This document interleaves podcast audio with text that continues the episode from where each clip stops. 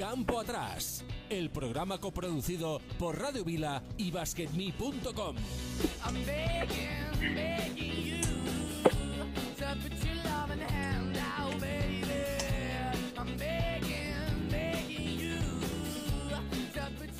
Hola, ¿qué tal? Muy buenas, semana 3 del exilio. Aquí estamos en campo atrás, fuera del estudio, como hace unos cuantos días, pero con muchas ganas de hablar de baloncesto. Hoy tenemos un quinteto, como siempre, de auténtico lujo, con el cual vamos a debatir la figura del scouting.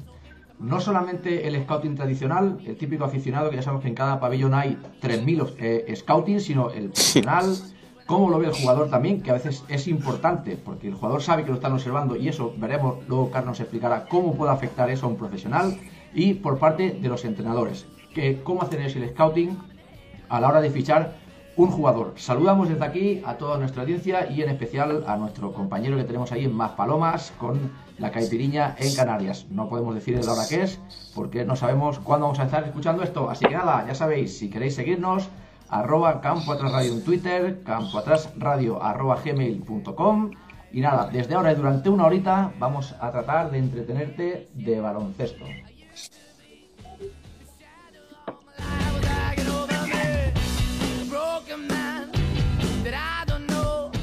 Cada semana vamos a empezar por los resultados, aunque no tenemos a Juanma, pero tenemos al mejor suplente posible para Juanma que se llama Adri. Adri, muy buenas, ¿qué tal? Yo creo que no lo soy, pero bueno, mencionar básicamente, yo mencionaré Liga CB y Liga Femenina. En este caso, solo cinco partidos este fin de semana. Ha habido uno de la jornada 11, que fue el Breogán 77, Juventus 90, los eh, Juventus de Copa. Eh, Obradoiro 91, Bilbao 96, Bilbao cuarta seguida, por cierto, cuidado Bilbao. Madrid 94, Zaragoza 79, Madrid que atropelló a Zaragoza. Andorra 78, Vasconia 79, con un Andorra que dominó todo el partido, pero al final ganó Vasconia y el sorprendente, para mí la gran revelación, Manresa 91, Gran Canaria 72. que, bueno, una jornada poco a poco se va recuperando todo. Esto es la jornada post Copa del Rey, es una cosa un poco rara, pero bueno, me gustaría mencionarlo y nada, destacar la figura de Manresa y la figura también de Juventud por el, el pase a la Copa y pasamos a Liga Femenina, donde básicamente ha habido dos partidos. Y se me abre esto, gracias. Dos partidos que ha sido un Valencia-Girona, que ganó Girona 55-71.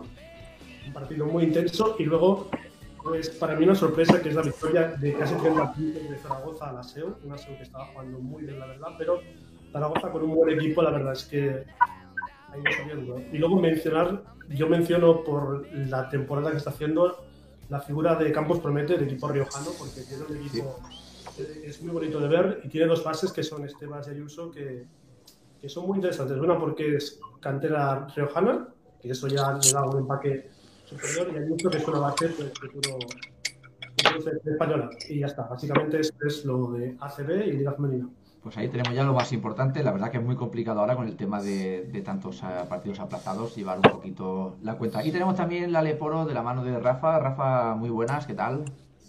Hola, muy buenas tardes.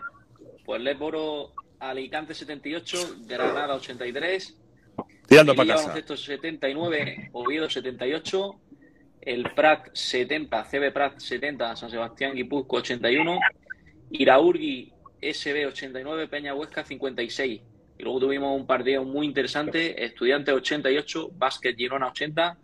Un partido que yo creo que fue histórico al tener dos campeones del mundo compartiendo partido en un partido de Leporo. Yo creo que eso no se había dado nunca. Sí que hubo un campeón de, de NBA.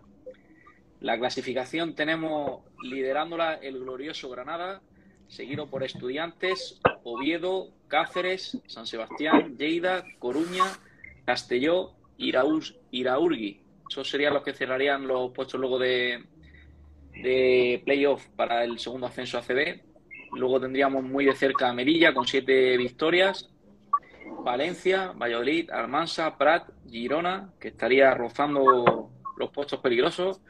Alicante, Huesca y Iraskuki sería, no sé cómo si se pronuncia así. No, perdón, Bahía San Agustín, cerrando la, la clasificación.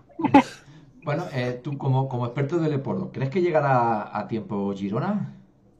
No, No, Girona no. Este ya lo hemos hablado. Yo creo que Girona no va a llegar a. No va a llegar, no, le- no le da para ascender. Bueno, Ya no sé si luego- contra uno de los. Posiblemente el mejor equipo que hay en Leboro.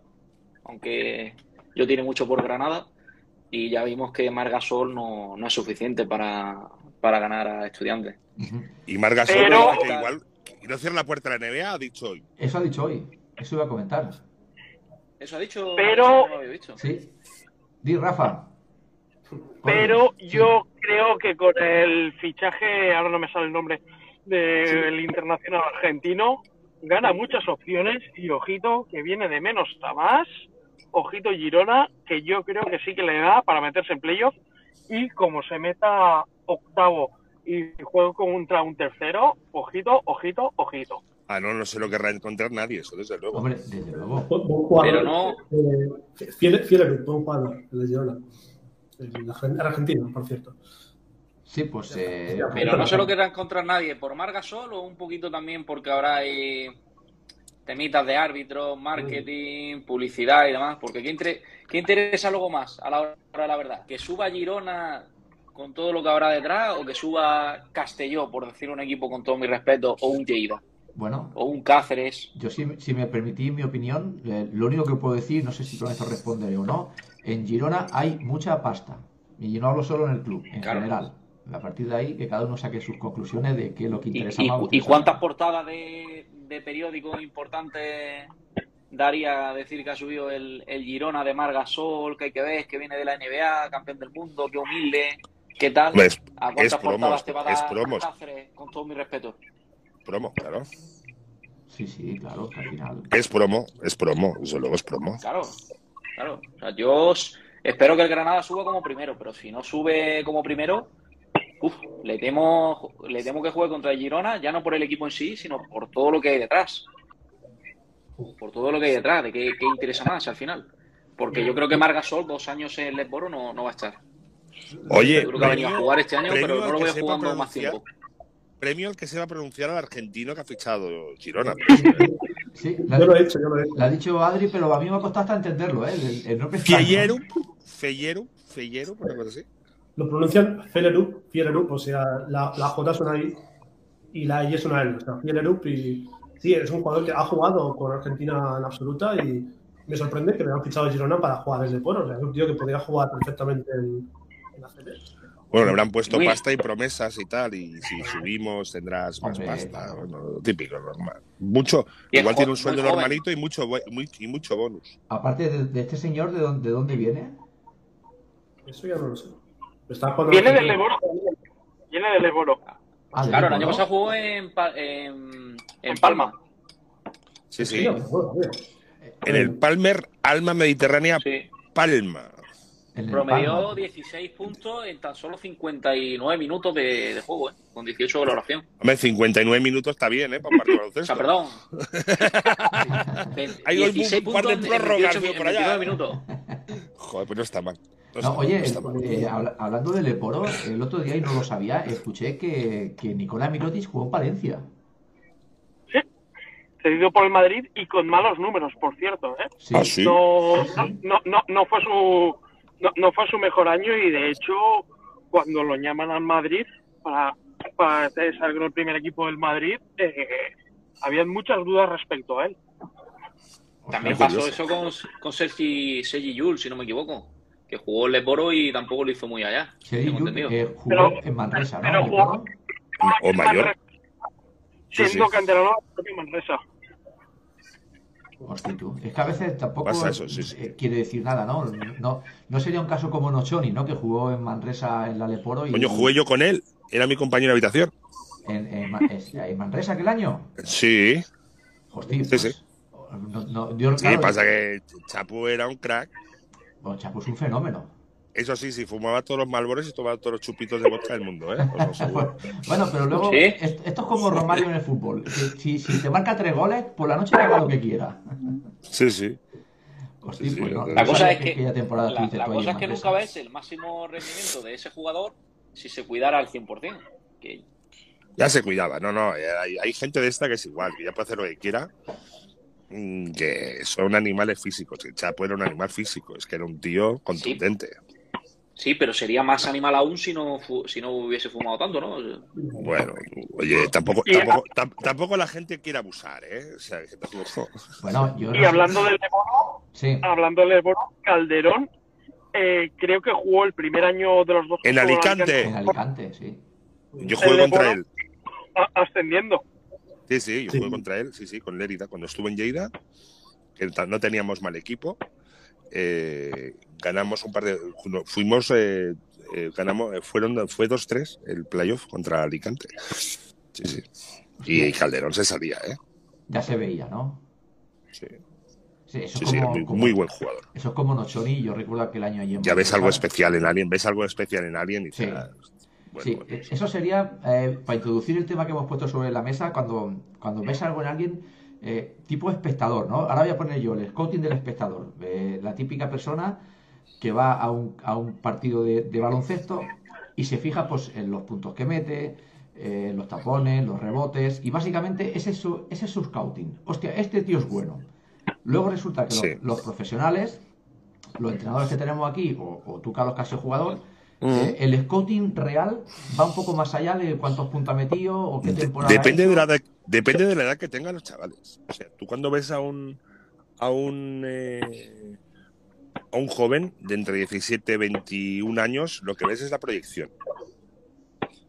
Y te fijas en cosas como corre, cómo entiende el juego, si sabe pasar bien el balón, si sabe correr al contraataque, si tiene nivel de hacer dobles esfuerzos, por ejemplo, coger un rebote, pasar y correr, eh, cómo acaba las canastas, si tiene buenas manos, si tiene intuición para el rebote.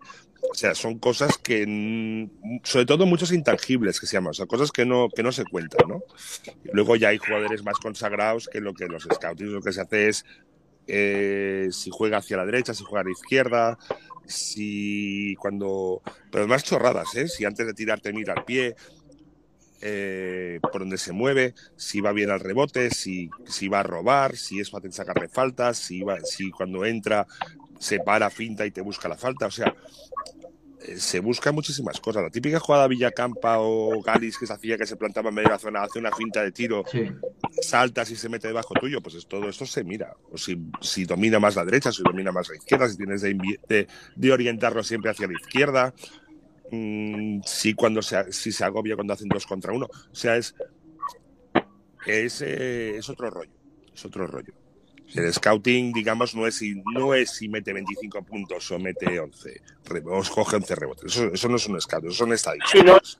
Si no es cómo, cómo llega a meterlos o cómo llega a capturar los rebotes. Claro, Es incluso, clave. Es que incluso hay scoutings que nos decían que si un jugador lo defendías dos o tres veces al principio, falla los dos, primer- dos o tres primeros tiros, ya se acabó. Siempre decían, oye, ojito, porque ese tío si mete las dos primeras es imparable. Entonces, eh, hay muchos, eh, muchos scoutings que son así. O en plan, le gusta el juego, busca, la, busca el juego duro. Tú imagínate el scouting más extraño que nos. que Yo el scouting de jugador que más raro he visto era un Phillips de Milán, Juventud, que yo tenía que defender a Darryl Dawkins. Lolo Sainz nos dice, Darryl Dawkins, fuerte, pa, pa, pa, imparable, 2-12, 2-13, eh, un animal. No le cabreéis, porque si se cabrea querrá jugar. o sea, dejadlo que meta sus 12, 15 puntos, que esté feliz, pero no le cabréis. Claro, son muchos detalles. Sí, sí, el scouting eh, los hay muy curiosos, pero generalmente lo que se suele hacer es si un jugador le gusta jugar con botes, si no le gusta jugar con botes, si pasa bien el balón, eh, si se abre para tirar o sigue hacia la canasta, eh, si va más a derechas o izquierdas, Mm. o sea, las tendencias del jugador, o sea, no dejar de hacer su juego. Claro, comentaba, por ejemplo, eh, Gorges eh, eh, esta mañana en el grupo, por ejemplo, el scouting que le hacen a, a Larkin, ¿no? Sí, eh, de hecho es uno de los ejemplos que nos pusieron en el máster de scouting que hice, que si os fijáis en la primera parte, eh, Larkin solo consigue ir, coger uno de los bloqueos indirectos hacia mano derecha, que es su mano buena, y el trabajo de scouting que hace el Barça es enviarlo a parte izquierda porque eh, cada vez que iba hacia, cogía el bloqueo indirecto hacia izquierdas bajaba un 8% en porcentaje de tiro. O sea, es, es un uso del aprovechamiento del Big Data, en este caso, que, que el Barça lo hace en este caso muy bien eh, en este sentido. Luego sale lo que sale y al final, pues los jugadores son jugadores y meten o no meten, pero ese, ese punto de ese punto de, de, de análisis llega hasta esos detalles. Sí. Y luego otro punto muy importante es, y que se trata muchísimo, si el jugador es capaz de crearse sus propios tiros. Si es un jugador que juega uno contra uno y va a canasta, o es un jugador que es de penetrar y ceder y tirar. Eso se ve muchísimo si un jugador es capaz de... Hay muchos jugadores que meten muchos puntos, pero no se crean sus propios tiros. Son jugadores que se esconden, juegan a la espalda de la gente y van a tirar. Y hay otros, o juegan de asistencia, o sea, estás en un buen sitio, te mueves, sabes moverte bien sin balón y te pasa el balón. Y hay jugadores que es aquello de, coño, tipo pelotas a Will, mm, dame la pelota que ya me creo yo mi propio tiro. Esto sería- por Sería- ejemplo. sería- Por ejemplo, yo, yo mañana con el senior juego eh, contra, bueno, tengo contra mi ex club de toda la vida y sé que hay un jugador que solo eh, anota desde esquina. Y se queda en esquina contraria y sabemos que hay una penetración de 2 por 2 en el lado contrario para penetrar y acabar en Y esquina. él se acabará ya la esquina, sí. Penetrar y ceder toda la vida. Sí, sí. La- la- No les, no les- la- no les tienes ganas casi, ¿no? No, es, es el club del que todavía soy socio, ¿eh? O sea, es como si tú jugaras contra Peña. es el club de toda la vida. Eh, pero no, es partido más y yo voy a ganarlo como siempre. Y, y, y la norma, bueno, la norma no la digo por si me escuchan. Exacto, por si acaso. O sea, a ver si vas a decir los secretos aquí, no digas nada. Di lo contrario, di que vas a hacer zona, coño. Claro, bueno, eh, poca broma que, que si nos escuchan, que ya habéis visto lo que pasa en el grupo de baloncesto, que tema que sacamos a los dos días lo acaban poniendo en el, en el grupo de, de Facebook, ¿eh? Así que alguien Y seguro yo, no lo nos fi- escucha. y yo no lo filtro, yo no lo filtro. ¿eh? Yo tampoco. Yo no lo entonces, filtro, yo no lo filtro. Yo no lo Seguro que filtro. alguien nos escucha. Cuando hablabas, Carlos, de, de generarse sus propios tiros, un ejemplo claro sería el otro partido, por ejemplo, Contra el propio Anadolu. Sí, un tío, un tío que es jugar uno contra uno y, y parar y tal, se crea sus propios tiros. Un Jordan se creaba sus propios tiros, no esperaba que se la pasaran, hacía sus propios tiros. O por ejemplo, en el mismo equipo, un ¿cómo se llama? El, el, el- el que tenía Detroit, el asesino silencioso, el eh, Joe Dumas. Sí, o Dumas. Es un ejemplo de cada uno, un ejemplo muy claro de ambos, ¿no? O un Kobe Bryant. Navarro. Un- Kobe Bryant, Navarro, por ejemplo, era capaz de jugar uno contra uno y crear sus propios tiros. O un tío que se planta en la raya de tres y espera que se la pase para tirar. Diferentes tipos de jugadores, muy útiles todos. Pues son diferentes tipos de, de anotador. Nikos Galis era un tío que se creaba sus propios tiros.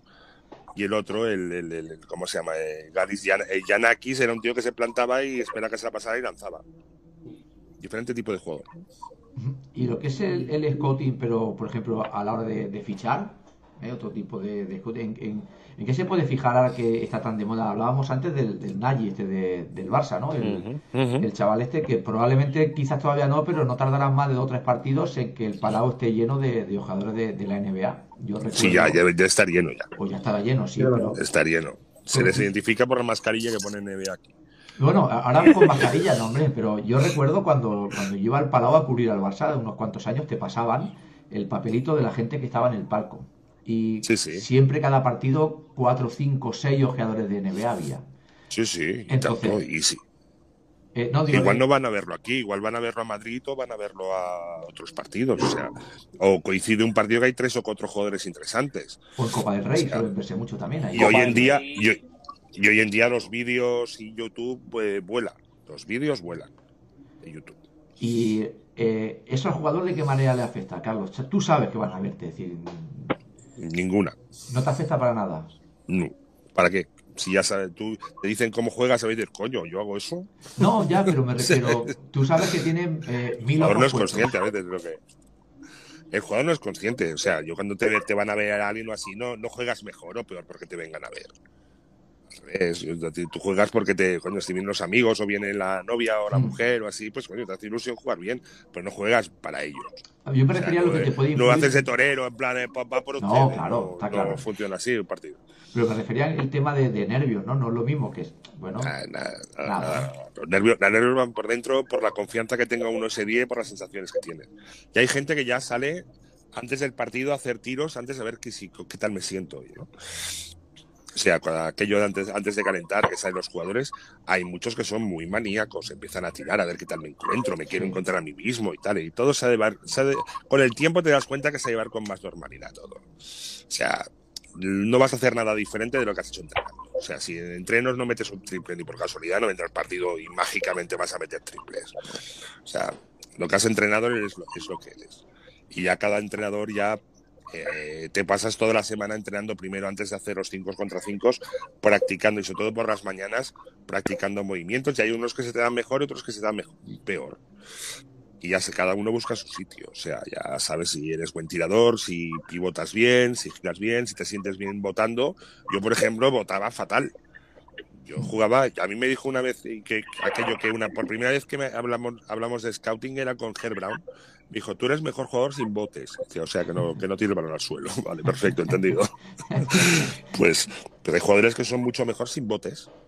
Y hay jugadores que sí, que juegan uno contra uno y votan y votan y votan. Parece un yo-yo aquello, coño. Cada. Y depende, cada jugador tiene sus habilidades y hay que saber explotarlas. Su talento, vaya, ¿no? Mira, yo, yo siempre digo que el scouting sirve para potenciar tus virtudes y tapar tus defectos. Y al rival, al, al contrario, de, de sacarle los mayores defectos y sacar las virtudes. Eso, tú, tú- tú imagínate eh, un Detroit Chicago Bulls. ¿Qué scouting haces de Michael Jordan? Sí, es que es muy difícil, no puede ser. Yo qué sé. El mejor scouting que puedo hacer es aquella de enviarle la pizza a las 3 de la mañana con Michael Jordan. ¿no? Para que al día siguiente Sí, sí, no, no. O, o si juegas patada, patada de los mismísimos y déjalo en el banquillo, claro. Es que, O sea, no hay- ¿qué, qué has de hacer? ¿Qué, qué puedes hablar de ese tío? ¿Qué puedes hablar de LeBron James? Oye, LeBron, oye, tu vigila va más a la derecha, eh, tira muy bien. ¿Qué, qué vas a, qué vas a decir? Determinado, con jugadores, las opciones que tienes yo creo que son, si eres creyente, rezar el día de antes, si Sí. eres de vudú, hacerle vudú, otra cosa no puedo No. hacer. Lo único que puedes hacer de un tío de esos es que en vez de meter un 60% de acierto, mete un 35%. Que, baja porcent que baje porcentajes y, No, y cambiarle los tiros. mucho. Cambiarle los tiros. Sí. O sea, Carlos, un tío puede meter todo- 30 todo- puntos. Carlos, para mí todo lo contrario. Es decir, que esa persona se mantenga en sus puntos, Sí, el problema son los otros, sí, los otros jugadores que no suban números. Eso está clarísimo. correcto. O sea, que O sea, Scottie a mí Pippen no meta 30, ni el tonto ese te meta no sé qué. Está clarísimo. Que si Jordan quiere meter el equipo 50, y- que los demás meten 6. Hablar con el equipo y decirles, mira, sabemos que este jugador nos va, nos va a hacer un traje, nos va a meter 20 puntos. Lo que tenemos que intentar es que nos genere a lo mejor 20 puntos para sus Exacto. compañeros. El tío que tiene 6 Ya puntos de media, que no meta 12. Claro, Efectivamente, otra cosa no es complicado. Eso es, eso es lo más importante, dejar a los otros por debajo de sus números. Es que ese, Puedes Ese- plantarle si quieres un cara a cara, una caja, Claro, claro. lo que sea. ese acabará metiendo 30. Tire 20 veces o tire 50. Si está por debajo de sus números, irá a meterlos. Lo importante es bajar porcentajes. Sí, sí, está claro. Y que no te coja los rebotes, claro. Adri, ¿cómo lo ves? Yo, por- yo, yo, por ejemplo, eh, relacionado con esto y viendo ayer el partido, ayer obviamente yo soy de la Peña y me comí el Breogán Peña y ganó Juventud básicamente porque, porque Musa, que es el, el, el MVP de la liga ahora mismo, porque Musa hizo 22 puntos, pero metió 11 y luego maquilló. O sea, al final él no generó puntos.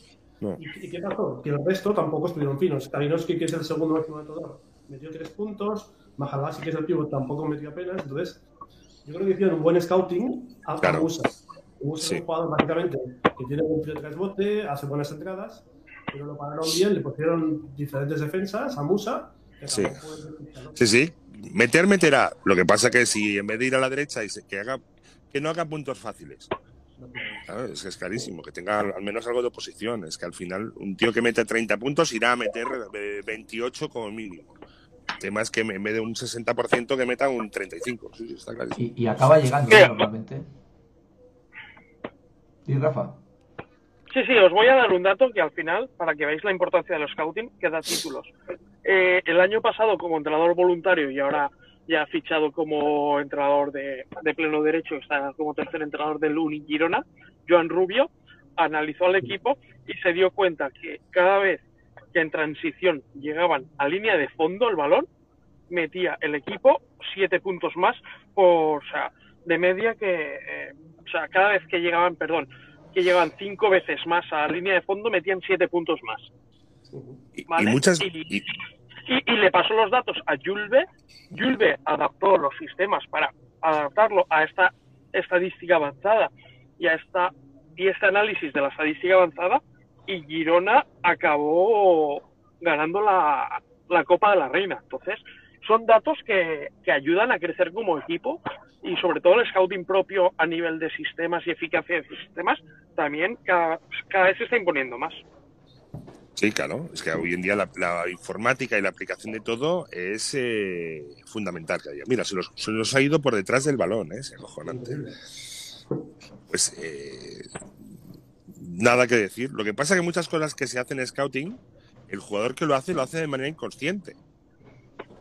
Y luego es poner en poner en solfa y poner y poner sobre un papel lo que haces de manera inconsciente, claro. Es que también mm, a veces es importante hacer un scouting a sí mismo, los jugadores. Es que yo he llegado alguna vez el scouting de jugadores, pues también hacemos, se hacen scouting de jugadas del equipo contrario. Claro. Yo me acuerdo un partido, pues me hace gracia, y una jugada que un pivo tenía de irse por allá casi casi y dije, coño, no, que tienes que irte allá, coño, que te equivocas, tío. Habíamos practicado tantas las jugadas y yo había hecho de ese jugador en entrenamiento tantas veces que me sabía las jugadas mejor que el otro, coño. Pero claro. Pero bueno, oye, hay tan, hoy en día tantas jugadas, el libro, el libro de jugadas de un equipo es tan, es tan grande es tan grande. O sea, yo me acuerdo el primer año que, que, se, que se implantó. Antes tenías la 1, la 2, la 3, la puño, la vueltas. Y yo me acuerdo el año de Herb Brown que teníamos como 120 jugadas. Lo que pasa que no son 120 jugadas para todos los partidos. Cuando empezaba la semana, desde esa semana utilizaremos la 4 arriba, la 4 al lado, la 4 abajo, la vueltas, la 1 lateral y la puño. Teníamos 5 o 6 jugadas que practicábamos esa semana, pero teníamos un bagaje cada semana de diferentes jugadas y teníamos muchas opciones. Claro, y como tú comentas, lo que decía, el, el jugador a veces nos hace un lío. Es decir, aparte de estar pendiente de- del juego en sí, de saber dónde tiene que ponerse. No, hay muchos automatismos al final. Tú sabes, eh, uno de los, uno de los grandes entrenamientos para practicar las jugadas y las opciones es jugar mucho 5 contra 0. Ujú. 5 contra 0 significa jugar 5, ir, ir al otro lado corriendo, jugar, hacer la jugada, ta, ta, ta, y acabar en una transición. Después aplicarlo en 5 contra 5. Pero se, se practica muchísimo las jugadas sin defensa. Muchísimo. Todas las opciones. Todas las opciones. Incluso eh, los entrenamientos de tiro se basan simplemente en opciones de jugada. O sea, vas, por aquí, rodeas, sales y tiras, o juegas uno contra uno. O sea, hay muchos automatismos, muchísimos, muchísimos automatismos. Claro, por eso cuando llega un jugador mm, con la temporada empezada, eh, a muchas veces le cuesta tanto, ¿no? Es decir, claro, conocer todos los automatismos, saber dónde colocarse, conocer a su compañero. No, pero al final y las, y las jugadas cambian, porque al final hay opciones que dicen, esta no funciona, vamos a cambiarla. O sea, las jugadas son flexibles, siempre están abiertas a cambiar o a buscar opciones. Yo no, Sí, eh, yo, yo- no lo veo. Y, y eso lo vengo defendiendo, creo que no es la primera vez que lo digo ya en el programa. Eh, 16 de los 18 equipos de la liga juegan exactamente igual. Sí. Sí, sí, no hay nada, no hay nada nuevo, no hay nada nuevo. al final un cuernos es la típica cuernos, pero lo único es el matiz de si el bloqueo es posterior o, o anterior. Claro. Y al final, yo, a mí lo que la temporada pasada me funcionó y está más o menos para conforme va la temporada, no me va mal, es jugar por moléculas. O sea, ellos saben que es un cuernos, que es un pin down, que es un y mis jugadores lo pueden combinar como, como les dé la gana. Salvo después de de e incluso las marcas- como- E incluso en, en el scouting, cuando tú ves vídeo del equipo contrario, tú procuras ver las marcas. Si la 1 es tal, si la 1, la 2 es cual, porque la marcaba. Pero es que ahora ya no lo marca el base. Lo marca el entrenador desde el banquillo. Mm.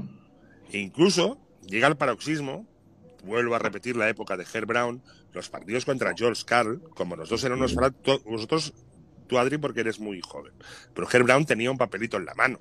Un papelito en la mano que eran las jugadas del otro equipo. El tío iba repasando las jugadas, ahora tal, tal, tal. Pero ahí la anécdota, anécdota señor Cebolleta, abuelo Cebolleta, cuando jugaban Herb Brown contra George Carl, los dos habían entrado en NBA y las jugadas las marcaban ellos, no las marcaban los jugadores. Y para que el otro entrenador no la viera, se agarraba la, ameri- la americana así y enseñaba y enseñaba la jugada por detrás de la americana para que el otro no la viera. Eso sí, entonces Brown cuando lo vio eso de George que cabrón, que eso, eso se hace en la NBA, no sé. Marcaba, levan- levantaba la americana la, la, la- chaqueta y marcaba al- al jugador antes de cruzar a medio campo para que viera la jugada y, la, y mucha gente la dice de voz. No hacen la típica marca de levantar la mano, porque ahí te pillan en los vídeos. O sea, la circulación de vídeos que había desde los años 80 de todos los partidos, alucinante. Y hay jugadas, por ejemplo, que, que tienen los equipos desde infantil hasta profesionales como Flex, UCLA. por Sí, ejemplo, por ejemplo, sí. la- yo esas se las he puesto hasta... O la cremallera, o la cremallera, aquello de dos pivots bajando a bloquear uno, sale otro, luego vas a bloquear el otro. Bueno, en el colegio, el colegio yo me acuerdo, estuve cinco años o seis haciendo las jugadas de banda, la nueva y la vieja. Y las dos tenían la y las dos tenían dos meses de diferencia, coño. Yo Pues Flex la la nueva la vieja, la nueva la vieja, nueva, vieja. hasta preinfantiles le he llegado a poner Flex. Sí. O UCLA. Claro, eso, Que me han dicho, que, que algún entrenador rival me ha dicho, pero ¿qué, qué, qué haces con los niños enseñándoles esas cosas? Y yo, bueno, digo, si van a, Es si es baloncesto. baloncesto, lo, va- lo van a hacer. Se lo, se lo van a encontrar, mayores. sí, sí, si lo, si lo- tal, sí, sí. Clásico hubo un momento que era, que era jugar lo típico, la típica cremallera, el zipper de toda la vida. Sí, un ¿Sabéis lo que es? Los postes altos, los, los, los Sí, aleros claro. abajo, te, vas, te decantas a un lado, baja un, baja un pivote a bloquear en vertical al alero, el alero sale por delante por detrás, recibe el balón, va el otro y el otro decide si ir para un lado o para otro. ¿no? O sea, esa es típica, esta la hemos hecho todos toda la vida. y por O eso si no, los dos pivos de arriba se juntan doble post, un alero bloquea al otro y triangulan y, va- y van sobre un doble bloqueo pivot hasta que hubo los cambios de defensa que luego se hacía lo que se llama el stagger pick, que es un bloqueo primero un pivot y después el otro, no juntos, no agarrados, no doble bloqueo, sino un bloqueo Sí, continuo. Y luego Sí, salieron las primeras opciones de que si depende cómo te defiendes, si te defiende por, por un lado, te defiende por otro, si te persigue, hacer el rizo, ¿no? O sea, lo que se llama jugar al, al, al te hacen el curl o como se llame. Si lo que siempre decía también Gerbrand, que nos enseñó muchísimas cosas de estas, de jugar al perro y al gato, ¿no? Cuando te persiguen por detrás, pues hace el rizo. Es que queda el defensa detrás. O sea, Sí, Rush, la Y, típica Rush. y- y- y si te recortan, irte a la esquina para cascártela de tres. sí, jugar con los bloqueos y tal. O sea, es- es, eh, pero eso viene mucho de la habilidad y de la visión de juego que hay del jugador que ataque. Pero todo esto y después las defensas, ¿no? Cuando hay un doble bloqueo, Las el pivot que está ¿no? más Cuando- cerca del balón saca la mano para que el pase en vez de sacarse a 6.25 se saque a 7, a 7 metros y medio. O sea, lo que se llama un flash. Y luego habían, eh, en la época mía, cuando había un bloqueo, había el body check, que ahora no se puede hacer. Que un tío sabe Bueno, sí, le, pega, sí, le sí, pegabas sí, sí, una claro, yo hostia al tío que sabe por el bloqueo. Lo que pasa es que tienes que, tienes que quitarte, pero vamos, yo creo que el Bueno, body check el se sigue, check, se sigue haciendo. Sí, pero, pero no contundente. Pero ya, claro, ya si el- No te, igual que la no te, me- no te pegan una hostia y te deja la nuez en la nuca. Claro. Ya no se hace. Pero bueno, eso, no ha sido- eso ha sido un poco evolución del juego. Como ya no se puede, Mm. igual que ya no se puede defender igual que en los años 90, que Sí, cuando puedes tocar, entraba puedes tocar. Jordan a canasta se había llevado cuatro golpes y al quinto pitaban falta. Hoy día está entrando a canasta y al primer golpe ya falta también. Sí, sí, si no hay sangre, no hay falta. De toda la vida. Eso ya ha cambiado mucho también. Es parte Sí, sí. de, digamos, del juego. Sí, que ya se pitan muchas más faltas. Hombre, que se todo lo en diga, categorías, categorías profesionales y semiprofesionales. Está claro que en formación, pues. que se lo digan a Shaquille O'Neal con un 35% de tiros libres, todo era falta, coño. Claro. Vete, a- vete a la línea, no metas Bueno, punto. Pero eso también había que tenerlos bien puestos para ir a darle un golpe a Shaquille O'Neal, ¿eh? Porque igual Sí, te falta igual te hacía- para salir corriendo. Sí, igual te, bueno, claro, sí, sí, pero bueno, depende de qué jugadores sí, pero hay otros que no le dejaban, no te dejan ni subir el balón. O sea, es- pero la falta intenci- intencionada o táctica ha existido siempre. Andrés Jiménez hubo una época que no metía un tiro libre. Yo estaba obsesionado, digo, no, pero no me dejan tirar, todos son faltas. O, por ejemplo, el scouting típico de si hay que hacer falta, hazle, hazle, hazle al 5, que es el que peor tira. El entrenador Sí. sabe perfectamente quiénes son los malos tiradores de tiros libres. A quién hacerle Sí, pero ahora, pero ahora con la regla de los dos últimos minutos, es antideportiva, siempre si no está el balón en juego. Ya, ya, ya complica mucho la cosa en ese sentido, Carlos. Sí, sí, sí, claro, ha cambiado todo muchísimo, todo muchísimo. Bueno, es que antes era un separa el reloj, separa, separa el reloj, antes un minuto de básquet podía durarte Claro. 20. Y muchos partidos se han perdido por esa jugada y recuerdo todavía, si nos vamos un poco más atrás, porque ahora si pasas de cuatro faltas siempre son dos tiros, pero yo acordé del uno más uno, uno más uno, aquello era un escándalo. Hombre, tú le era hacías, al, claro, al que tenía mano de madera le, le hacías la falta y siempre fallaba el primer tiro libre y era una manera muy fácil de acortar puntos. Era muy Pero había justo gente- al había- que iba ganando. Habían entrenadores que cambiaban a los peores jugadores para meterle pistas solamente tiradores, coño. que Claro. Sacan la falta, pero vamos a meter. Sí, sí, claro. Si Y- fuera balonmano, si hubiera sido balonmano, habían pivots que solamente defenderían. Cuando van al ataque, siéntate guapo. Sí, sí. Bueno, de hecho hay cambios de, Sí. de este tipo, cambios de balonmano, que, que solo, solo juega en ataque y cuando te meten canasta o, o fallas, Sí, sí, sí, sí, sí, prepárate. Entonces, pero eso es táctica y hay que, un- hay que tener mentes rápidas, ¿eh? No, sí, Hay gente ya que son como jugadores de ajedrez, ya, ya han anticipado todas las opciones dos minutos antes de, de de- que acabe el partido. Todas las opciones. Bueno, pasó a ser un staff eh, amplio, ¿no? Porque que, si no te Sí, acuerdas, tú te lo recuerdes, sí, sí, tu tú- tú- ayudante a, mí o- me, a, mí me encanta cuando de repente se levanta el entrenador asistente Sí. y empieza a hablar al otro, ah, tal, nos van a hacer, no sé qué, tal. Me encanta ese momento de, revelación que tiene. a veces pienso que no le hacen caso. ¿eh? Bueno, que le envía la mierda. Sí, sí, o, Me, encanta, me encantan esos momentos de revolución entre el primer y el segundo entrenador. Y, es que no, es que es hacer no sé qué, y a la mierda, hombre. cuando hablábamos son, de... son encantadores, son encantadores. tío. Cuando, cuando hablábamos del tema de se preparan las jugadas y, y tal, ¿cómo veis que en los tiempos muertos, mientras el entrenador prepara la jugada, que a veces dice hasta el nombre, vamos a jugar, no sé, eh, cuerno, vamos a jugar lo que sea, que siempre tiene un nombre la jugada, que Sí, sí. la, la típica cámara de televisión. Sí, sí, Yo vamos a jugar pensado- cuernos arriba y Claro, John, y tú te te- pones ahí en la esquina y esperas el balón. Jugamos, cuernos claro, para yo- John. Yo Pero, que el, el equipo contrario debe tener alguien con una tele que le diga, oye, que te van a hacer esto. Siempre lo he pensado, ¿eh? Hombre, Sí. Hombre, ¿tú has visto, Hablando no has visto eso- nunca al entrenador echar a la cámara? Y, oh. Sí, claro, se cabrea. Ah, ah, ah, Y además hablando salía- de eso- a- hablando de eso, hay una anécdota muy buena que cuenta Néstor Elche García, que la, la cuenta en todos los clinics, que, que primero la mascota de su equipo en Argentina se acercaba a, a los tiempos muertos. Eh, la primera vez no le hizo caso y dijo, te van a tirar de dos con una bandeja tras bloqueo. No jodas. Pasó, la mascota, escuchaba y, y la primera vez pasó. Pero la segunda se lo volvió a decir y la mascota era el que chivaba y hacía ese scouting de, de O sea, era, el- era de la CIA, de la CIA total. Sí, aparte, infiltrado, Infiltrado. Era el tercer entrenador disfrazado de mascota. claro. El, a- infal- apa- el infiltrado. aparte, el Che García la cuenta, o sea, la cuenta como es argentino, la cuenta, la cuenta muy bien y bueno, tiene más detalles, de hecho, o sea, eh, esto eh, realmente Rafa era un- una jugada que era un triple de esquina que, que se lo meten. Entonces, en, en la prórroga van uno arriba, piden tiempo muerto, entonces lo que hace el Che García es, no, me voy a esperar a que venga la mascota. y me diga lo que va a hacer". explícame, explícame. ¿Qué hay? Entonces, se ve que llega la, llega la mascota Esta es muy buena. Llega gri- gritando a la mascota y dice, no he entendido nada de lo que han dicho, nada de lo que han dicho. Y se va. No sé para qué, pero hay alguna. ¿Os acordáis? El Palau Sant Jordi tenía un televisor gigante. Sí, en en una. Y ya una había alguno que, coño, pues siempre enfocaba aquella cámara, siempre enfocaba, coño, los tiempos muertos del contrario. Y se veía ahí todo mirando la televisión a ver qué hacía el contrario. Eso es muy bueno. Jugada tal, y tú, mira, van a hacer esto, van a- mira, mira la cámara, van a hacer esto, esto y eso. Eh, eh, eso pasó y hubo una polémica muy grande. Final de Copa Salamanca Rivas, si no me acuerdo mal, año 2014 o 2015, Femenino. que salió, sí, sí, femenino estoy hablando, que salió por las cámaras del pabellón, por las pantallas, el tiempo muerto final de, de José Ignacio, entrenador de Rivas. Y, Sí, sí. Y el tío, el hubo- tío le, le- le debían coger todos los demonios al tío, ¿no? Bueno, o sea, hubo, hubo polémica. al final tú- tú- la gente utiliza todas las triquiñuelas que puede, ¿no? Que lo importante es ganar. Todas, todas, todas, todas, todas, todas. Hubo una frase que me dijeron a mí en Galicia que es en la meta apuntan y no preguntan, que se me graba a fuego. Sí, sí, que claro, al final.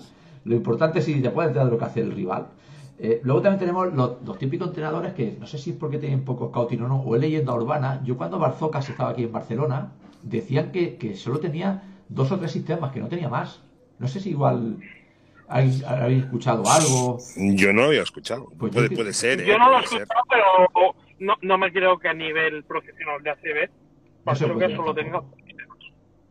Y, y al igual que Pesi, ¿no? También decían que Pesi también tenía muy pocos sistemas. Nah, Besis de lo que diga en público, créate la mitad, de la mitad, de la mitad. pero Pesic porque juega, por, por lo que yo te decía, eh, el estilo de juego por moléculas o juego por conceptos de manda, por ejemplo, cuernos más pin down. Pues sabe que van los dos arriba, a partir de ahí, cuando cae el pivot, el otro pivot cae para que suba al alero y ya juegas esa situación de pin down. O sea, sistema puro no es, pero sí que tienes esos conceptos de juego y a partir de ahí. Sí, de movimiento, sí. Que al final es lo más difícil de defender, ¿eh? Que es lo más difícil Yo creo que igual es más, estra- es más estrategia de Pesi o el entrenador de turno de filtrar que solo tiene dos o tres sistemas a que realmente tengan dos o tres sistemas. O sea, no me creo que un equipo ACB tenga dos o tres sistemas. Y- Si hasta al final- un Mindungi, co- un Mindungi como yo tengo en, mi sub-22 tenemos 14 o 15 sistemas en total. ¿Cómo no cómo va a tener un ACB dos o tres? Pero eso es como los, esos son como las jams, como las jams de jazz. Dice, coño, estamos improvisando. Las mejores improvisaciones se practican eh, durante tres meses. O sea, Ese- para improvisar, para improvisar has de, has- has de tener mucha cosa. O sea, mucho entrenamiento. De hecho- filtrar eso, que tiene dos o tres sistemas para que los rivales no tal.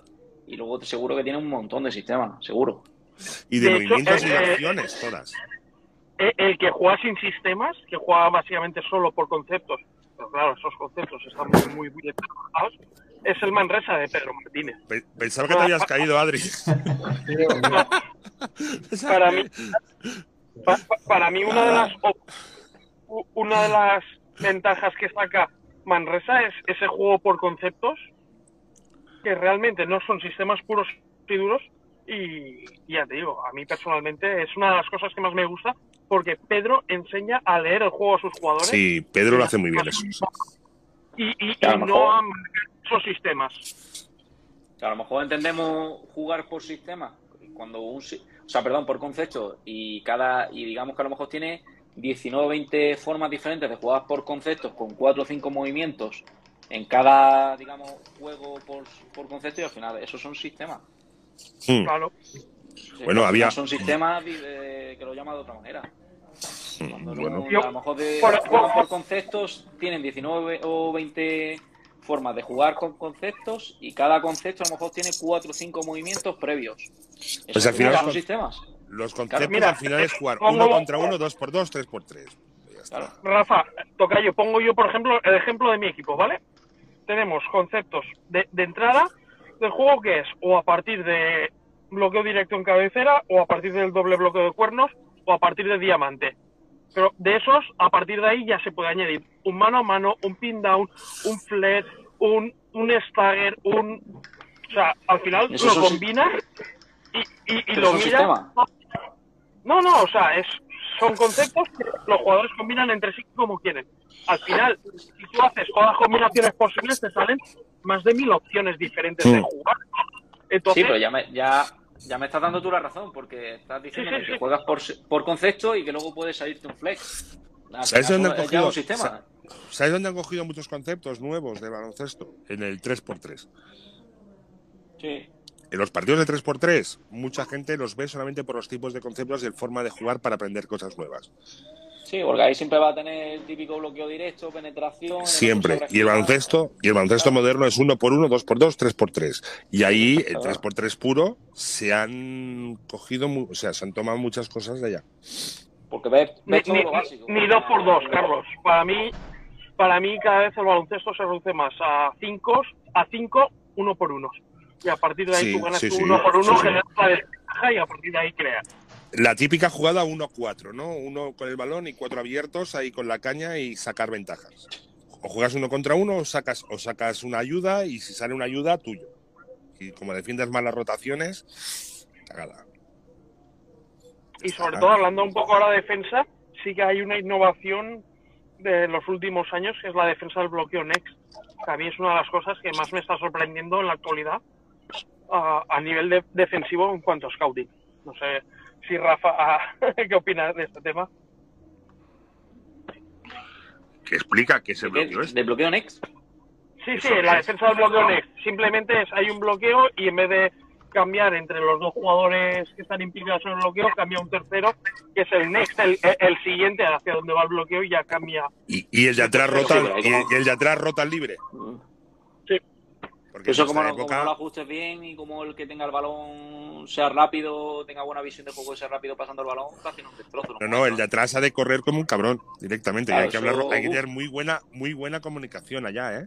Eso, eso puede hacerlo en momentos muy, Muy buena puntuales eso- y contra un rival puede muy, hacerlo muy puntual. pero como el, ba- como el que suba el balón sea rápido pasando o incluso Ah. entrando a canasta te destroza en un momento. No, porque, porque, por ejemplo, un bloqueo directo, que muchas veces lo que se hacía era o saltar al camino el pivot pronto, sí, y claro. si el otro pivot rotaba, eh, el otro pivot se quedaba y tú ibas al, al otro pivot, o empujar, em- empujar, empujar al, empujar al, ¿cómo se llama?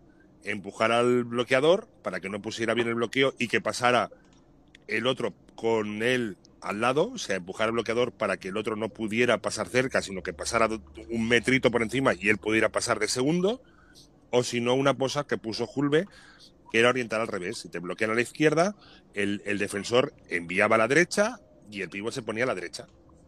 Sí, pero ahí ya, tan- ya han conseguido uno de los objetivos de bloqueo directo, ¿no? Crear un desajuste en, en la defensa. No, porque siempre tenías, desajuste. tenías al otro pívot en zona de ayudas. Sí, pero ya lo tienes, claro, ya lo si, tienen en si el ayuda. pivot se, iba, el pivot se iba pronto, chocaba con el otro, porque como tienes de mirar para atrás, chocabas directamente y provocabas una falta, y el, y el tercer pivot, el, el pivot libre, ibas tú directamente a él, o sea, con el balón en el aire. O sea, tenías que moverte rápido con el balón en el aire, cubriendo la línea de pase. Sí, pero ahí. uf, no termino No, yo de eso, verlo. pues, hombre, eso hay que entrenarlo muy bien, muy bien. Y los Claro, por eso digo los que, otros- que te, lo otros tienes que tener muy entrenado. y los otros y jugadores dispuestos a, saltar no puede, no puede hacerlo. y después los otros jugadores dispuestos a saltar a los posibles pases. Pero claro, ahora con la amenaza de tres, las distancias son muchísimo más largas, ¿no? Claro, ahora, ahora se ha complicado mucho más precisamente por eso. Antes para encontrarte un tío abierto que un pivote abierto era muy Era complicado. Ahora había mucho tránsito dentro de la zona. Ahora la zona, no- prácticamente tú ves defensas a veces que no hay nadie pisando zona. Sí, sí, hay muchos pivotes Nadie, que no, no- nadie, no nadie. pisan la pintura. No pisan zona, no, ni, el def- ni los defensas, ¿eh? Claro, no, no, no es que no hay nadie no defendiendo zona. Claro, tú, por ejemplo, estás, estás, eh, cubriendo a, Sanli, por ponerte un ejemplo, que, que juega mucho por fuera. eh, tú tienes que estar por fuera también. eh, de- la defensa tiene que estar fuera. La única, la única forma de defender esto, si alguien está penetrando, hacer fintas. O sea, fintar que vas y volver. Eso lo hace, eso lo hace muy bien eh, Rudy Fernández. De hacer la finta y poner el brazo en línea de pase. O sea, fintar la ayuda y e ir a la línea de pase. Roban muchísimos balones así.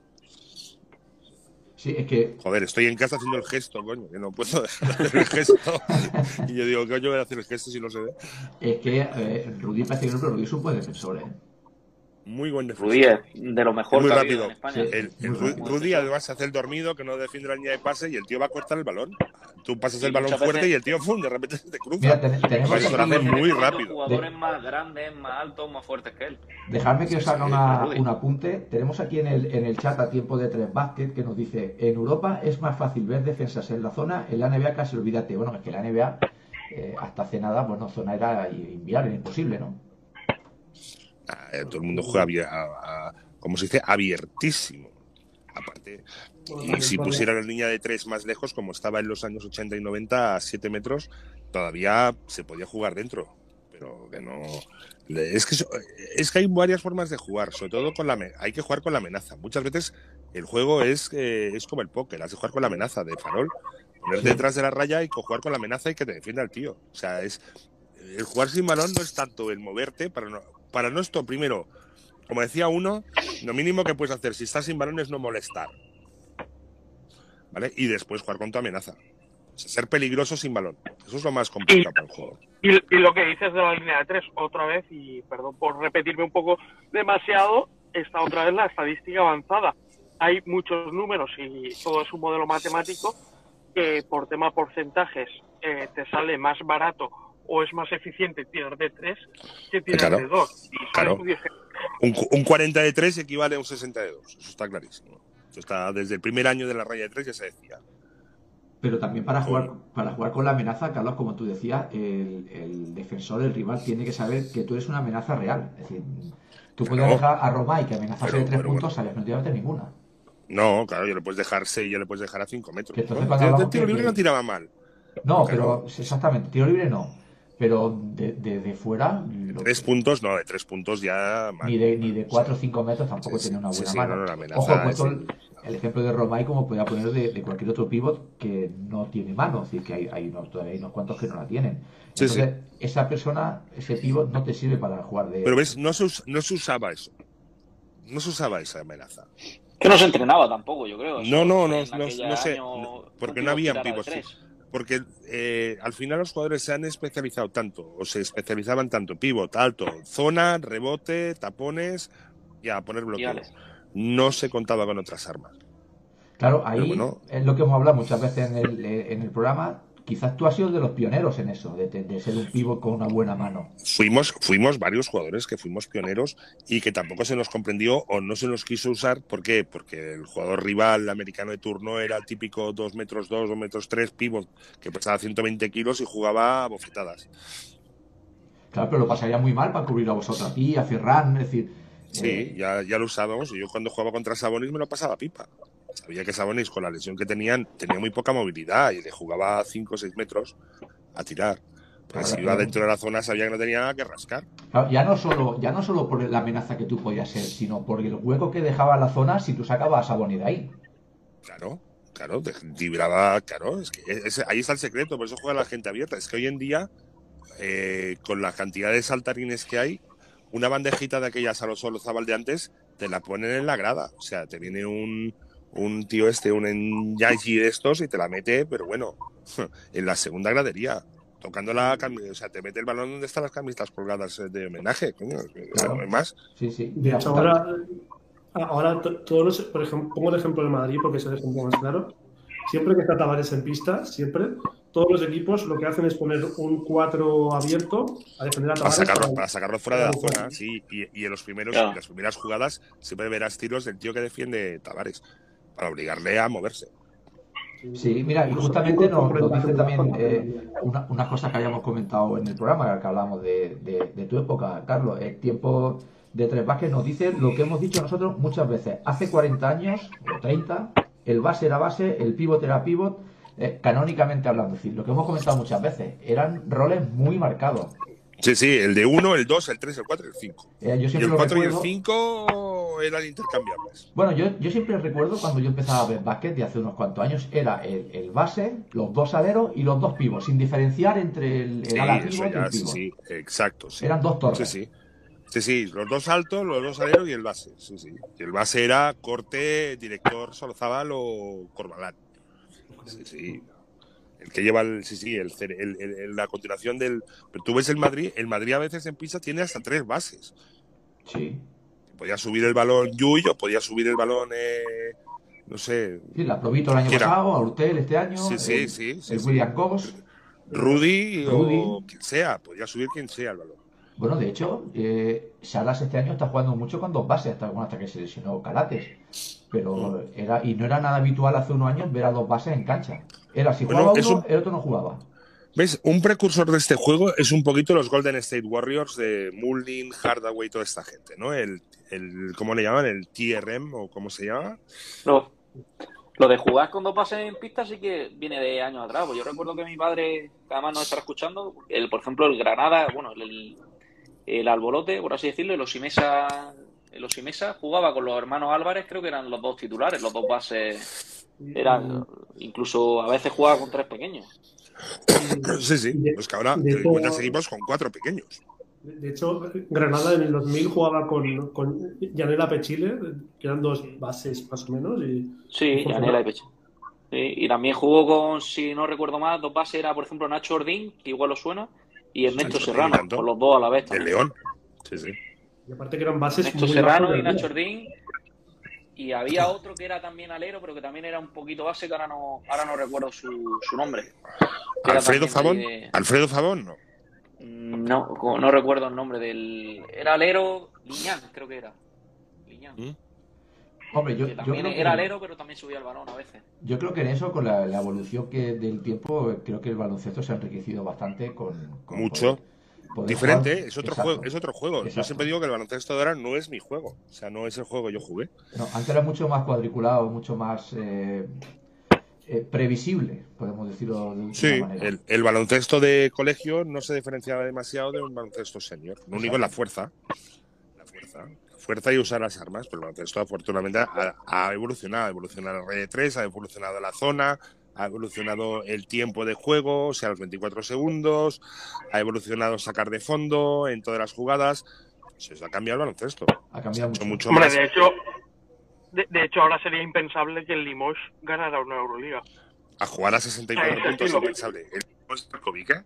El Limos de Malkovich, sí. Sí, sí. Por cierto, por cierto, con uno de los mejores anotadores americanos que yo he visto en Europa, ¿eh? Eh, jugaba pocos puntos, pero tenía aquel. Eh, ¿Cómo se llama? El americano aquel que luego estuvo, si no me equivoco, en Valladolid, ¿puede ser? Jugó antes en Valladolid, Young. En Young, Young. Exacto. Sí, un zurdo. Tenía el tío, era un anotador impresionante y luego, sin embargo, se fue a un equipo que jugaba eso, a 60 puntos. Tú sabes de dónde, de qué equipo venía ese tío, ¿no? De la Universidad de Houston, que jugó con Clyde Drexler, Fíjate. Hakim Olajuwon y Ricky Winslow. Y Young eran el cuarteto, eh, del quinteto inicial eran los cuatro. Este era muy bueno, muy bueno. Y creo que también Sí, sí, estaba, puede ser, Dakuri también estaba en ese equipo de la Limos. Richard Dacuri, sí señor. Richard Dakuri, otro también, otro buen anotador. Ostrowski, que iba a ser un poquito más tosco, ¿no? Un poquito más. a mí me encantaba, era un tío que medía 2'2, 2'3, Sí. inteligentísimo. Pedazo jugador que no te lo, puedes, que no te lo acabas. Sí, sí, sí, es que aquí, madre mía, ya, ya empezamos nuestro, como dice por aquí, eh, estamos chocheando. Sí, sí, eh, estamos, nos, nos vamos, nos vamos para lo vintage. Bueno, y eso no es vintage, esto ya casi no es ni vintage, es treintage ya. que dice. Esto, claro, estamos hablando aquí, veo que, que, que Adri y Rafa nos están mirando con, con cara de atónito, pero es que, bueno, era... eh, De cuando la tele era en blanco y negro casi, ¿eh? Sí, sí, aquello... No, no, pero si tú miras, el baloncesto, entre comillas, dice sí, ha evolucionado, pero si lo miras bien, tampoco ha evolucionado tanto. O sea, de hecho, No. hay, eh, hay, yo comparé en el canal YouTube mío que tengo eh, un sistema de, de la Grecia de los años, del, del Eurobasket del 87 con un sistema del Alba de Berlín de Aito y al final, si tú lo miras, son calcados. A ver, con otros ritmos, con otros tiempos, pero prácticamente es- son los mismos conceptos. Coño, es que Aito cuando empezó a entrenarlas, más los tableros en de madera Claro, todavía, ¿eh? es que eso te iba a decir. Coño, es que- coño, es que- Probablemente. Aito en No, no, aquella pero época ya lo usaba. Aito jugó en tierra, ¿eh? A- Aito 2020 con, con la Grecia Sí, sí, del sí, sí. 87. o sea, Joder, Aito ha visto la evolución del baloncesto y, joder.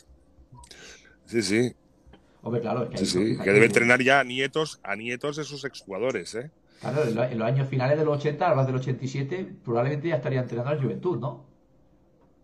El Juventud, no, él lo entrenó en el 84. Aito, bueno, la primera etapa cuando salió del cotonificio en el, eh, entrenó el Juventud en el 84. 84, pues fíjate. Cuando salió del Coto se fue un año al Juventud y luego se fue a- al Barça. Se trajo a Jiménez de- del Coto. Exacto, sí, sí, sí. Claro, estamos aquí hablando de, de- de- de- partidos de, de do- de dos partes de 20 minutos, de tiros libres de 3x2 y tal y cual, ¿eh? Estamos hablando de... Y ahora está entrenando al, al Junior A de Juventud, ¿no? Aito. Bueno, no, a, a- Ah, sí. con proyección. ¿El qué? A jugadores con proyección de la Peña que puedan dar el salto al primer equipo. Está haciendo está- Ah, tecnificación. pensaba que Aito, está con un sí. Junior, o sea, que está de entrenador personal de algunos jugadores, sí, básicamente. Caray. Lo que hacía Randy en su momento. Pensaba que estaba con el Junior de, de Juventud. Y lleva, lleva un equipo mini que no compite de un cole, pero por placer. ¿Qué edad tiene Aito ya? ¿75, 76? 70 y algo. Sí, sí. Sí, por ahí anda, 74, por ahí. Sí, sí, tiene edad, tiene edad, sí, sí. Sí, sí, se los Anda que- anda- quizá. Anda que el mini que entrene no tienen que los padres que estás contentos. Te está entrenando un mini que no compite, pero te está entrenando eh, Aito García, te está entrenando al niño. Sí, los padres, de, los padres de decir, cuando yo era pequeño yo veía al Barça. Vaya. De hecho, de hecho, Aito siempre que ha podido ha cogido algún equipo mini y su pasión real es el mini básquet. Bueno, él, él hace años hizo unas declaraciones diciendo que, que digamos que los entrenadores que estamos, o sea, los que no somos tan, no somos entrenadores profesionales como podemos ser nosotros, que deberíamos estar entrenando los equipos ACB, Leporo, y que los entrenadores profesionales que están en ACB, Leporo, deberían estar entrenando minibásquet.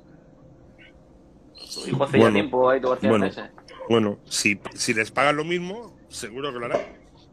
Pero no, no. Sí, pero él lo decía ¿Que más, es un profesional? más que por el dinero y demás, que decía que los pilares de un jugador que se forman en esas edades y que digamos que los entrenadores que estamos menos preparados somos los que estábamos con esos, con esos jugadores.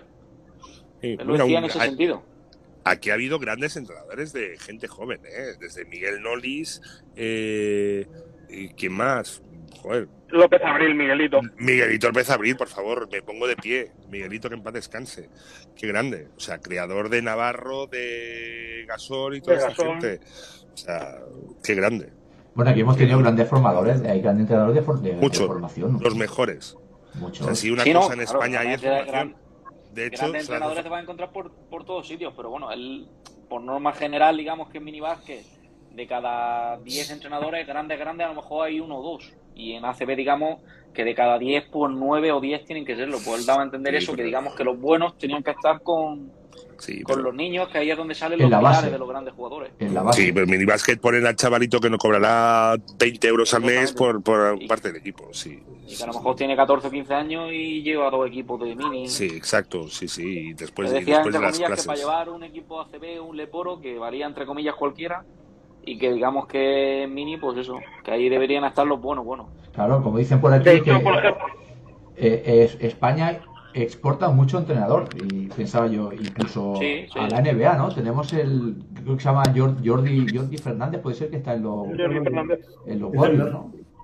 Así que, joder. Bueno, El en cuerpo China, técnico de, de Oklahoma China. fueron- quitando el primer entrenador, son serbios, son unos serbios que llevaban entrenando en España en Torrelodones 10 12 años y se fueron Sí. allí a Oklahoma a entrenar Y en China- como de en cuerpo China- técnico. y en China hay unos cuantos. Eso. en China está Orenga, Alejandro Martínez y un par más. Sí, sí. No sé si en su momento estaba Edu Torras, por ejemplo. Y, Alfon- y Alfonso Alver. Estuvo en Japón, eh, en Torres, de hecho. Torras también, en China y en Japón. Y Alfonso Alver no Sí, está en sí. China. Y Alfonso Alver, tu, toca, eh, tu, eh, tu vecino, que no sé si es de, no, de Silla, no es. ¿De dónde era? De, de Torrent. De Torrent, Torrent. Torrent. Pero Alfonso Orenga está Alver en China. ¿no? ¿En, en China o cómo? Yo creo que sí. Sí, sí, ¿Le eh, tenemos, la- Orenga ¿Le tenemos vetada la entrada a España o no? ¿O ya No, no. eso? está... Y, y el otro, mira, el otro día estuve intercambiando un par de WhatsApps con él y dice que allí es otro mundo y, y que allí la figura del entrenador está muy, muy respetada Hombre, y lo que dice el entrenador va a misa. Hombre, que al final. Sí, Contento estará de lo que hizo con Ah, España. Bueno, ahí, al es, final. ahí, los- ahí el entrenador es como el sensei, casi, leche. pues casi, entrenador casi. de karate. sí, hostia. Orengasan, Orengasan. Contento estará con lo que hizo. Bueno, al final tuvo- doce. hizo lo que hizo, pero Orenga es un tío que debe ser respetado en el mundo del baloncesto y más Ah, en los, en los países asiáticos, que, que sí que es verdad, como dice. Ah, bueno, sí, allí igual es respetado, pero aquí en España. Bueno, aquí en España tuvo lo que Sí, tuvo, pero- pasó lo que pasó, pero bueno, deja de ser un tío que fue como jugador internacional, jugador de Pero es un gran, es- y Madrid. además es un gran tipo, coño, es un gran tipo. Yo Y, no, yo creo que no, no, no es tanta culpa de él, no es tanta culpa de él, pero tú piensas el percal que tenía. O sea, eh, Mark, que hemos hablado del principio, se va a admitir a la concentración para ver el nacimiento de su hijo. Eh, su segundo, durante la concentración, negociando con un club ACB y demás. Entonces son factores externos Da, que creo da para un programa, yo creo, eso. hago bien. Que Da tuvo para errores, un programa, si queréis. creo El entorno, el entorno. el entorno no fue el adecuado para afrontar con garantías el, el mundial, en este caso. Exacto. da para un programa, si queréis. Sí que da por Ahora programa. Sí, como dicen por aquí, es, es Orenga es Eh, un le tipo bajo que tuvo muy mala suerte. Como dice Rafa, verdad que tuvo mala suerte y no, no, no se Anécdotas del baloncesto. Uy, sí, ¿Da para un programa largo o Sí. para tres? Si, si- si tu segundo entrenador en un, en un campeonato del mundo, en un mundial, eh, está negociando con un ACB, yo obviamente no voy a llegar a esos niveles, pero lo que yo haría es que en ese momento ese deja de ser mi segundo entrenador, ya busco a otro. Bueno, Eso es lo que tenía que haber hecho Decirle que fútbol, estás tú a- aquí negociando con un equipo ACB cuando podemos hacer algo histórico. Venga, ya vendrá otro que esté centrado al 100% en, en esto. en fútbol, en fútbol había un ejemplo muy claro con. Sí, ¿no? En no, momento. Sí, En ¿Y- fútbol y- y había dónde también. sí, sí. ¿Y dónde se fue? Al final se fue al Madrid y tres meses más tarde eh, lo echaron. Lopetegui, no. Estás hablando de Lopetegui. Sí, estaba hablando de Lopetegui, Lopetegui, ahora que ha puesto No, Carlos y el, y el del entrenador segundo este que, que estuvo en la selección, ¿quién era? Pues eh, el actual entrenador del Murcia. ¿Quién es? Sito Alonso. Sito Alonso. Ah, Sito Alonso. Ah, es verdad. Sí. Ex juventud. Sí. Oye, el, el juventud. Y tú a lo mejor, si Mar, si Mar ha tenido un hijo, pues también tienes que hablar con él, a ver si, si bueno, si hay posibilidad de que vaya ya pasado mañana. No, pero tú O sea, sabes yo que. creo que Gorenga no supo, no se le vino grande, digamos, yo creo, el, el llevar a esos jugadores. Yo creo que le vino grande la situación y no supo hacer lo que, lo que, que también es fácil hablar o pasado, pero yo creo que tuvo que hacer otras Con- tom- tomar otras decisiones. Con un escariolo Yo- o se hizo un ahito, no pasa eso. Eso- No pasa eso. No, no, no, no, no revelaré la fuente, si no es vía judicial. Pero a mí me dicen que en la, el entrena- mi último entrenamiento contra, eh, del partido contra Francia, que nos eliminan, eh, solo acudieron siete jugadores. Ah, sí. Eh, sí, sí, eso se ha dicho muchas veces, sí. Eso no puede ser. Pero es lo que dice, eh, esto, es lo, esto es lo que dice Carlos Ruf. Eso a Aito García Renese no, no se lo hacen ni de broma. O a Escariolo. Guau, no. Es que, No, es que yo me imagino a, a Aito García Renese, vamos, echando, llamando a la policía, echando las No, puertas no, no, no, no. Hace, hace una rueda de prensa y lo casca. No, no, y retira el equipo. Y no, que que no pase, pasa, y salga no el sol para Antequera. Sí, sí, este tío retira el equipo y dice, no, no, eso no, eso no puede ser. Pero es que yo creo que eso no, no creo que sea. Es que no se les pasa por la cabeza, yo creo, a los jugadores, no ir al entrenamiento directamente. Pero no puede pero ser con Orenga, pues bueno, Ruz, diría, eh. Ay, este perdón, si no no puede ser no problema de Orenga. Eh, Orenga no, no, no- es que te van tres siete tíos, ahí tiene que haber algo más. Y es una falta de respeto total al entrenador, en plan. A la- y a la lo que federación quiera, que haremos lo y- que nos salga de los cojones. Eso no puede ser. Chicos, Pero es, lo que dice, es lo que dice Carlos Ruf. Eso a Aito no le pasa porque, vamos, se- porque saben que la lía. Es que la sensación es, te voy a hablar en el vestuario de lo que vamos a hacer y cuando salga por la puerta ya lo hablamos nosotros, lo que vamos a hacer. Sí. Chicos, os dejo que tengo partido con el Mini. A Suerte, ver cómo se da. Pues nada, suerte, suerte, suerte. suerte, suerte, por ellos, que son pocos y cobardes. Juega de zona. Pues si queréis, anotamos eso. Hablar de Lorengazo en algún programa puede ser interesante. Pues sí, eh, veo interesante, eh, sí, sí, hablar de... ten- Mira, hoy han salido dos temas que son interesantes y uno lo tenemos pendiente, que es el de entrenadores de formación. ¿Os acordáis que hablamos de que si tenían que sí. cobrar, si no tenían que cobrar? Ese es un tema que tenemos pendiente y que yo creo que es muy interesante, que daba un programa también. Y bueno, yo el tema de Orenga tampoco lo conozco en profundidad, pero seguro que no ha sido el único caso que le ha pasado lo mismo. Es un tema muy, muy interesante para tener en otro programa. A ver qué dicen los oyentes, que Pues nos comunican, a ver qué les Exactamente. interesa más, qué tema les dice. Pues mira, aquí teníamos uno Que que- nos orienten, que nos, que, que nos saquen de la, tenum- de la penumbra de la ignorancia y de, de todo. Bueno, yo te voy, a decir, te voy a decir una cosa, Carlos. Si repasan eh, nuestro podcast, que por cierto eh, en Spotify nos podéis buscar por Campo Atrás Radio, llevamos ya como 12 programas, 10-12 programas, y todos son de temas súper interesantes. Y no es eh, mi intención hacer la pelota a nadie. Pero yo de vez en cuando me los escucho mientras hago la comida para recordar el- lo que se habló y tal. Y oye, los programas son muy interesantes, ¿eh? Oye, que un día podemos hacer un programa abierto y a hacer y a ir a, a ¿cómo se dice? a tumba abierta y que nos hagan unas preguntas la gente e ir contestando. Sí, no, no, eso estaría muy Sí, bien. también es interesante, ¿eh? Un pregunta También sin digo, mira, ¿eh? hacednos, hacednos el guion vosotros, estaremos sin guion, sin hacer escaletas, sin aquellas reuniones que hacemos siempre los miércoles o en el programa y los sábados ahí todos juntos. Allá lo de la y, boquería. y- y venir aquí, claro, y venir aquí con las preguntas, eh, leyéndolas aquí, improvisando y haciendo la nuestra. Estaría interesante. En el cierre digital, también aprovecho para decir que se nos puede encontrar también. Exactamente. en su programa. De- de- Ajá. Desde aquí lo recomendamos, artículos muy interesantes. ¿eh? Yo desde que me lo dijiste, Rafa, voy entrando, lo voy leyendo, está muy bien. La verdad que también es muy Si es que aquí hay mucho peso y mucha sabiduría baloncestística. Aquí hay mucho nivel. Vosotros sabéis de baloncesto, yo lo he vivido, yo no tengo ni puta idea, ¿eh? No, O sea, me no, decís nombres a veces de joderes que no tengo ni idea. yo- Yo, yo- lo único que sé es por haber estado, nada más, ¿eh? Oh, porque te lo han contado, ¿no? No, por haber estado, he visto muchos partidos del banquillo, coño. No, Primera eso nada, fila, eso nada. Eso nada. Un tío, un tío que- mira, yo siempre digo lo mismo, ¿eh? Un tío que llega a la selección española no ha pasado mucho por el banquillo, o a cualquier selección nacional, ¿eh? Bueno, o porque quedo ver en la foto, yo qué sé. Mira, me dice, me dice, por- me dice por nos pregunta uno, eh, aquí tiempo de tres bases que está en el chat, eh, que qué peligro tiene eso, dice lo de hacer el, el programa que nos hagan las preguntas y que si estamos en Evox. Pues mira, en Evox eh, creo que no se nos está subiendo, no lo sé, empecé subiendo el, o empezamos subiendo el podcast, pero es una plataforma que a mí no me acaba de convencer. Mm, Debería de verificar si está o no está, porque tiene muchos anuncios y tal, y una vez que estás más o menos en iTunes, en Spotify y en Google, eh, no sé, creo que es, que es suficiente. Es suficiente, además, eh, lo de los anuncios es horroroso. Aquí lo bueno es es, horroroso. La frescura que tenemos. Aquí yo creo nosotros, vosotros no sé si os preparáis alguna cosita. Yo mentalmente sí, pero no vengo con ningún papel ni nada. O sea, los temas van saliendo de manera espontánea y una cosa nos lleva a otra. Cosa que encuentro que ayuda a la frescura Sí.